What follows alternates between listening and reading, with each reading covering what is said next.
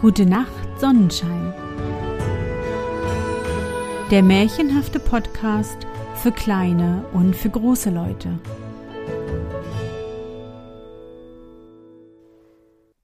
Hallo, mein Sonnenschein. Wie war dein Tag heute? Was hast du heute Schönes erlebt? Mein Name ist Anne und ich begrüße dich zu einer neuen Folge meines Märchenpodcasts. Ich weiß, ich weiß, du hast ganz schön lange auf ein neues Märchen warten müssen. Bitte sei mir nicht böse. Das war auch alles gar nicht so geplant. Ich bin krank geworden und musste im Krankenhaus operiert werden. Und weil ich doch schon eine alte Märchentante bin, dauert das Gesundwerden eben etwas länger. Das habe ich absolut unterschätzt.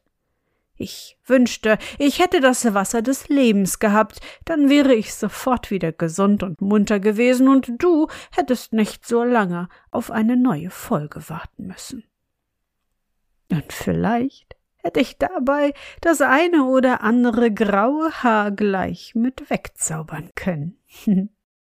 Doch, nun genug gequasselt, das nächste Abenteuer wartet schon auf uns. Bist du bereit? Dann kuschle dich fest in deine Bettdecke, nimm dein Lieblingskuscheltier in den Arm und wenn du magst, schließe die Augen und folge mir ins Märchenland.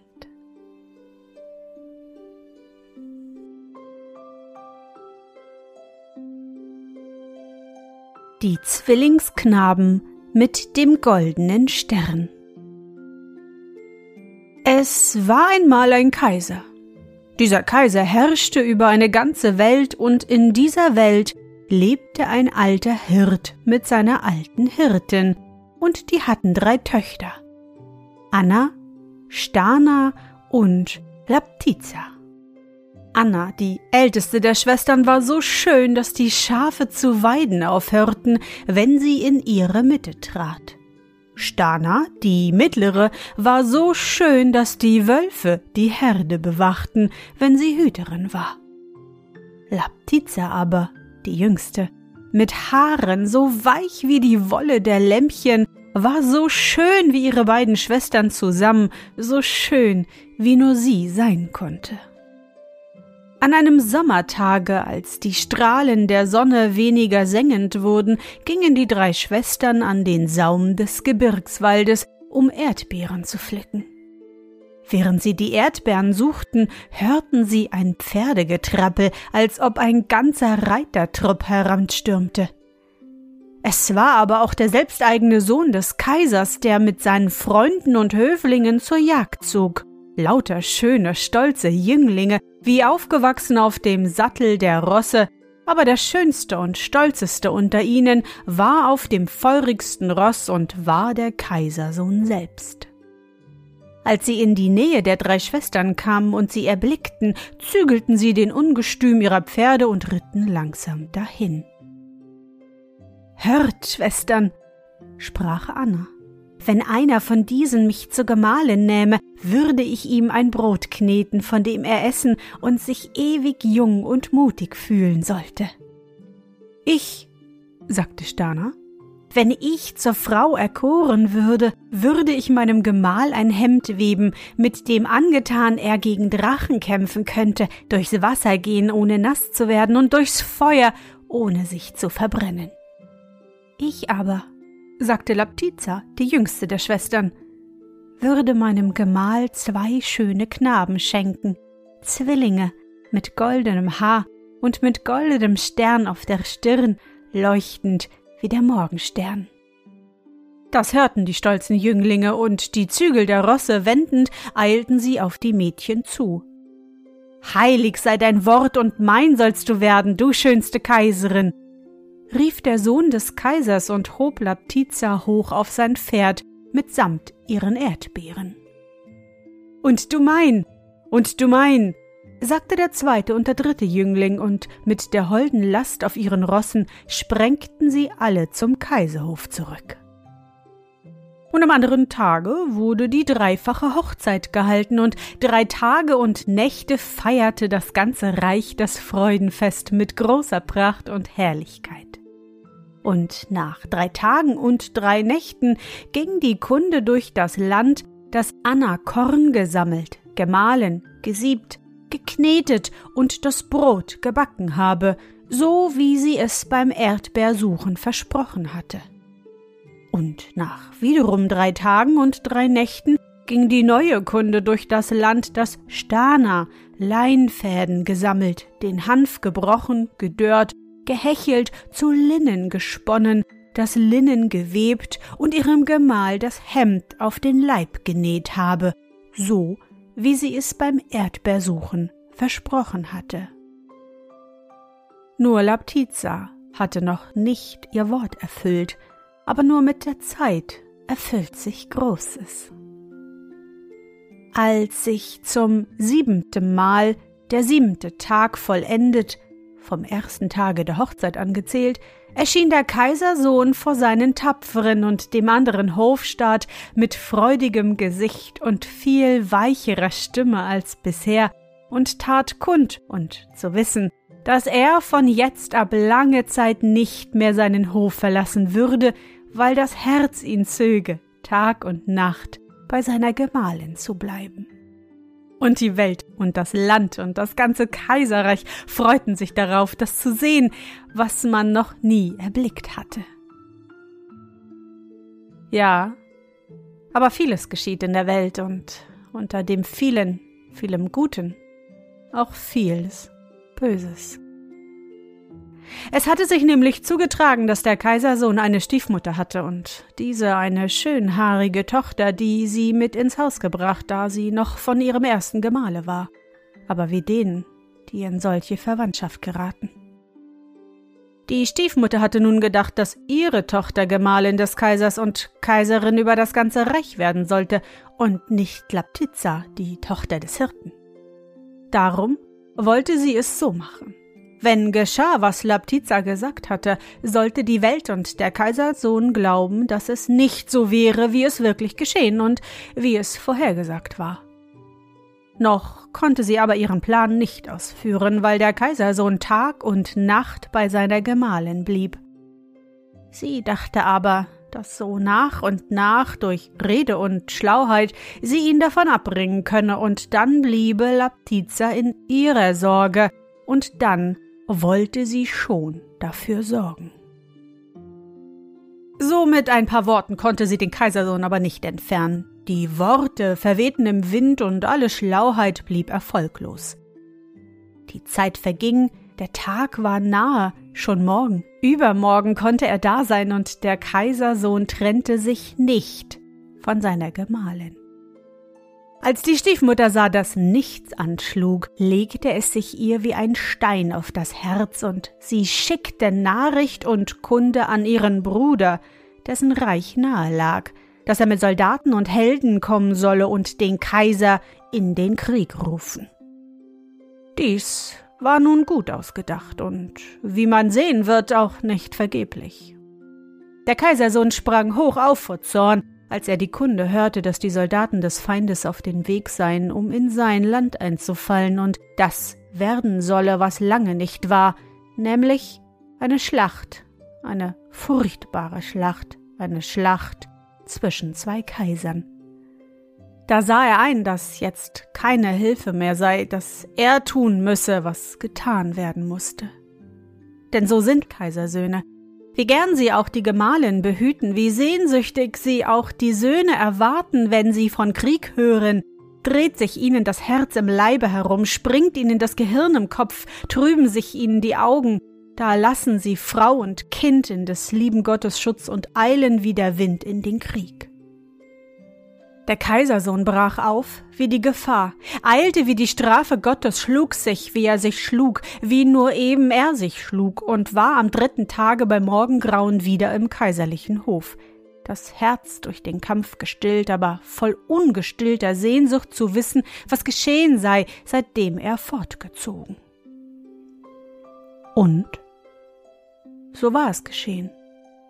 Gerade am dritten Tage im Morgengrauen, als die Sterne am Himmel verlöschten, als der Kaisersohn nun drei Schritte vor dem Tore seines Palastes entfernt war, ließ sich die Gabe des Herrn zur Erde hinab, und es geschah, wie Laptiza vorhergesagt. Zwei schöne Knaben, Kaisersöhne, einer wie der andere, mit goldenem Haar und dem goldenen Stern auf der Stirn. Aber die Welt sollte sie nicht sehen. Die Stiefmutter, böse wie ihre Gedanken waren, legte schnell zwei junge Hunde an Stelle der schönen Knaben und grub die Kinder mit dem goldenen Haar und dem goldenen Stern auf der Stirn an der Ecke des Palastes ein, gerade unter dem Fenster des Kaisers. Als der Kaisersohn in den Palast trat und hören und sehen wollte, hörte er nichts und sah nur die beiden Hündchen, welche von der Stiefmutter in Laptizas Bett gelegt waren. Viele Worte wurden nicht verloren.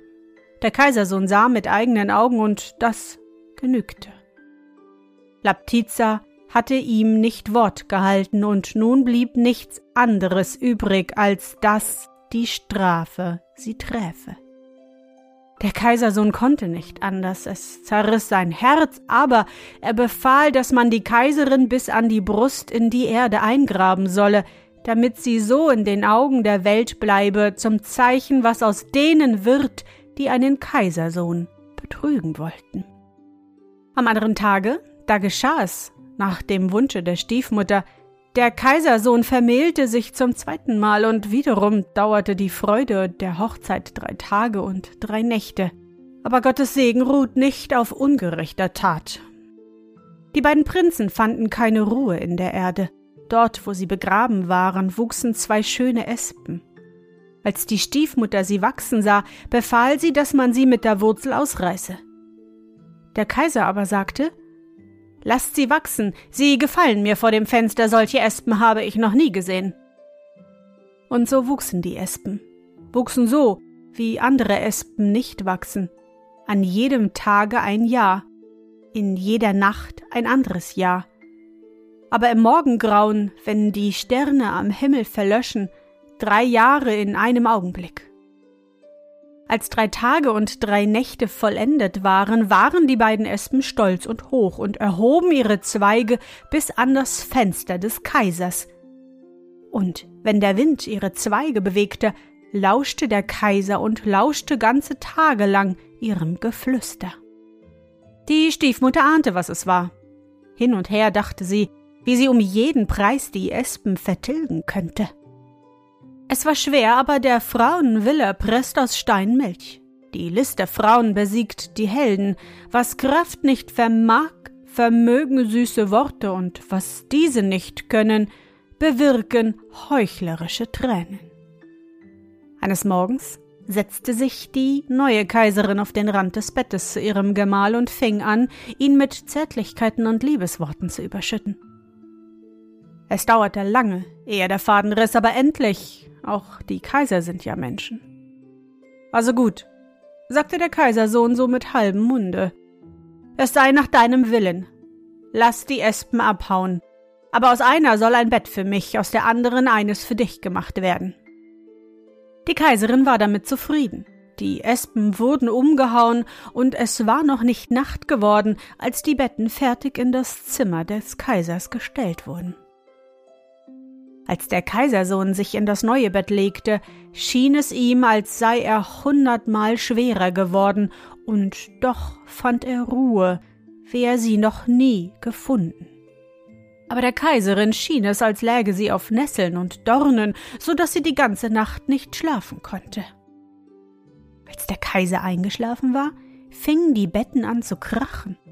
Und aus diesem Krachen vernahm die Kaiserin einen bekannten Sinn, es schien ihr, als höre sie die Worte, die niemand außer ihr verstand.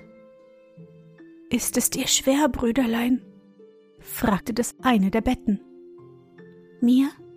Nein, mir ist es nicht schwer, antwortete das Bett, in dem der Kaiser schlief. Mir ist wohl, denn auf mir ruht mein geliebter Vater. Mir ist's schwer, sagte das andere Bett, denn auf mir ruht eine böse Seele. Und so sprachen die Betten weiter zu Ohren der Kaiserin bis an das Morgengrauen. Als der Tag kam, bedachte die Kaiserin, wie sie die Betten wohl vernichten könne.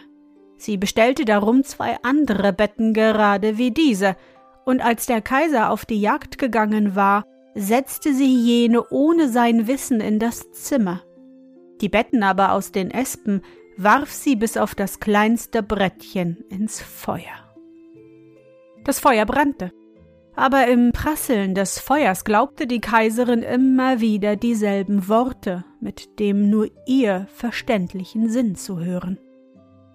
Und als die Betten verbrannt waren, und zwar so, dass auch nicht ein Stückchen Kohle übrig geblieben, sammelte die Kaiserin die Asche und warf sie in die Winde, dass sie über neun Länder und neun Meere zerstiebe, dass ein Teilchen das andere in Ewigkeit nicht mehr fände.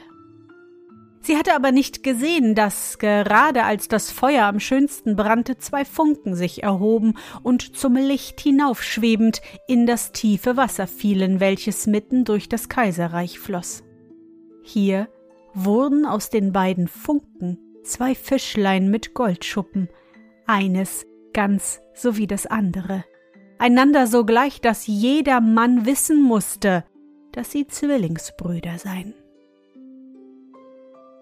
Eines Tages standen die kaiserlichen Fischer früh morgens auf und warfen ihre Netze in das Wasser. Gerade in dem Augenblick, als die letzten Sterne am Himmel verlöschten, zog einer der Fischer sein Netz heraus und erblickte, was er noch nie gesehen. Zwei Fischlein mit goldenen Schuppen.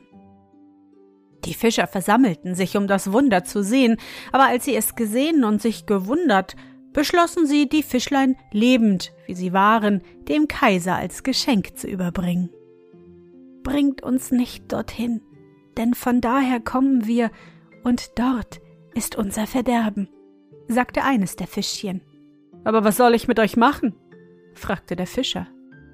Geh und sammle den Tau von den Blättern.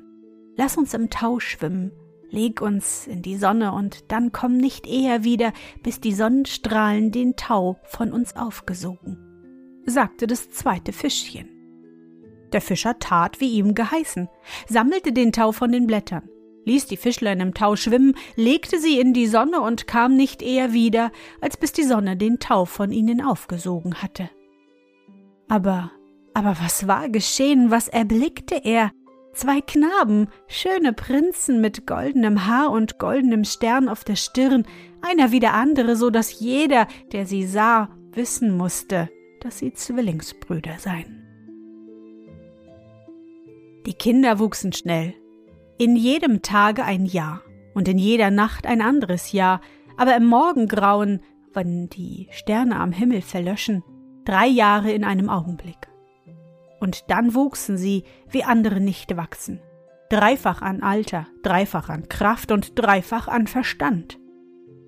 Als drei Tage und drei Nächte vollendet waren, waren sie zwölf Jahr an Alter, vierundzwanzig an Kraft und 36 an Verstand. Jetzt lasst uns zu unserem Vater gehen, sagte einer der Prinzen zu dem Fischer. Der Fischer zog beide schön an, machte jedem eine Lammfellmütze, welche die Knaben tief in das Gesicht zogen, damit niemand das goldene Haar und den goldenen Stern auf der Stirn sehen solle, und führte dann die Prinzen zum Kaiserhof.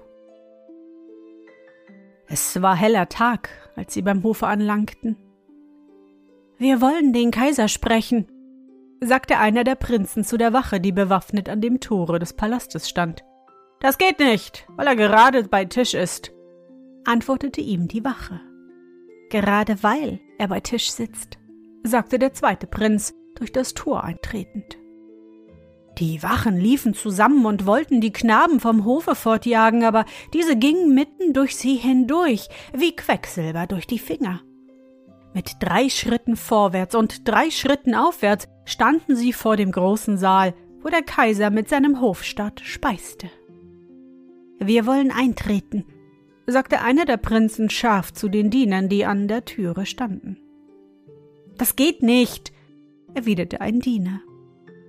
So, das wollen wir doch sehen, ob es angeht oder nicht, rief der andere Prinz, die Diener rechts und links beiseite schiebend.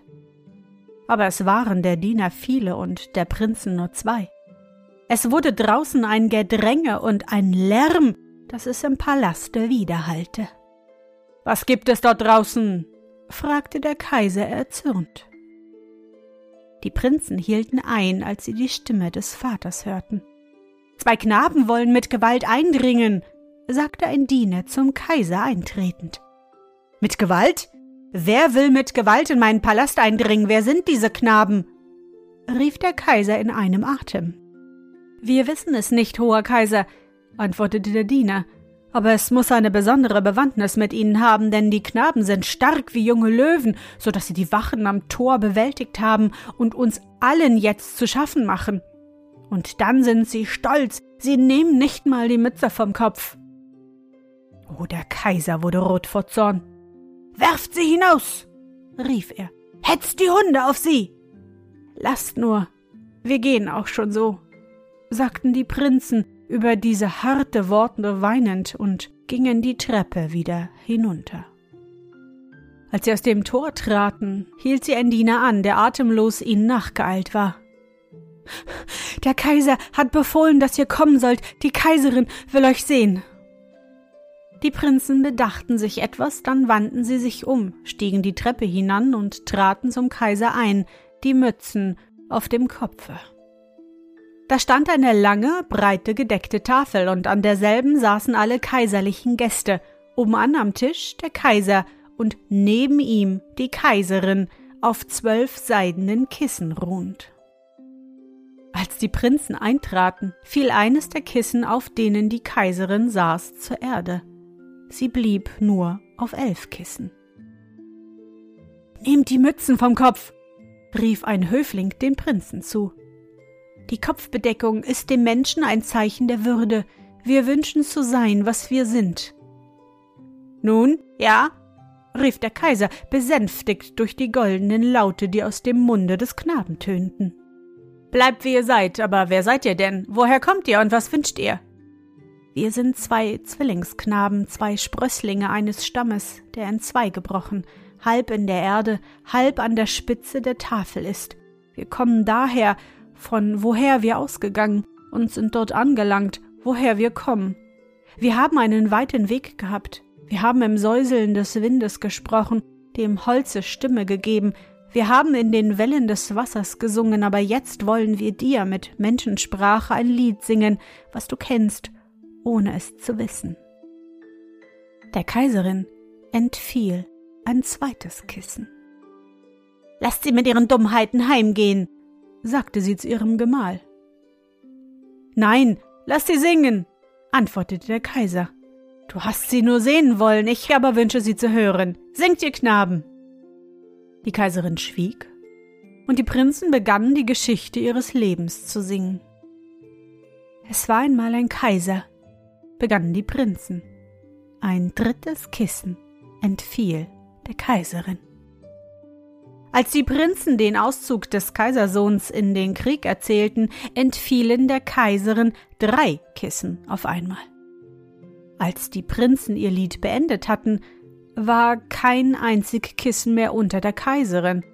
Als sie aber ihre Mützen vom Kopf nahmen und ihr goldenes Haar und den goldenen Stern auf der Stirn zeigten, hielten die Gäste, die Hofleute und der Kaiser sich die Augen zu, damit sie nicht geblendet würden von so viel Glanz. Und nachher geschah, was von Anfang an hätte sein sollen. Laptiza saß oben an der Tafel neben ihrem Gemahl. Die Tochter der Stiefmutter aber blieb die niedrigste Magd im Palaste Laptizas. Und die Stiefmutter mit den bösen Gedanken wurde an den Schweif einer wilden Stute gebunden und umkreiste so die Erde siebenmal, damit die Welt wisse und nicht wieder vergesse, dass wer Böses sind, Böses endigt.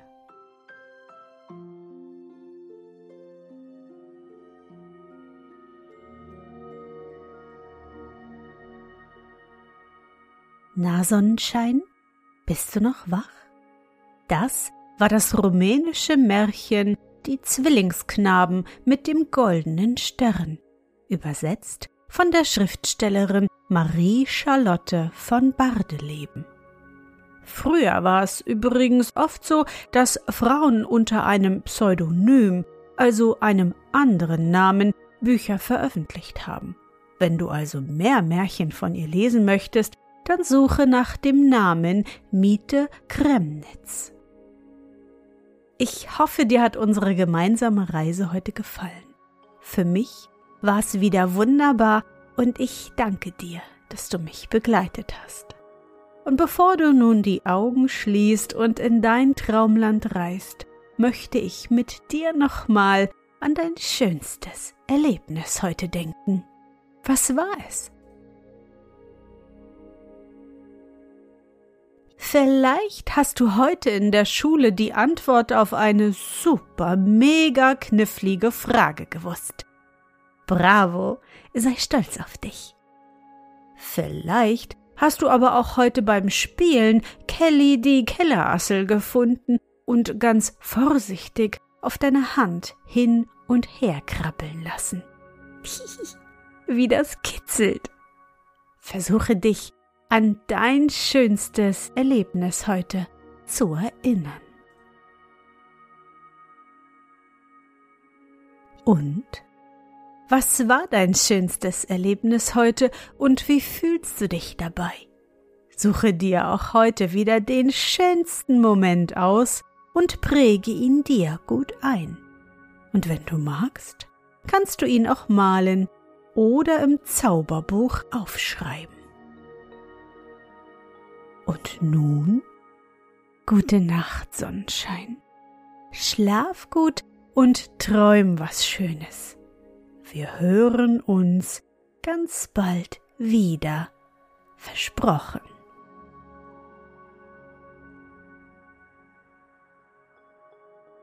Sonnenschein, du liebst meinen Märchen-Podcast und kannst gar nicht genug bekommen, dann unterstütze mich mit einer Spende bei PayPal oder einem Abo bei Steady. Du hilfst mir so, die laufenden Kosten des Podcasts zu decken, und ich kann weiter mit dir zusammen auf große Abenteuerreise ins Märchenland gehen. Alle wichtigen Links findest du in den Show Notes. Dankeschön.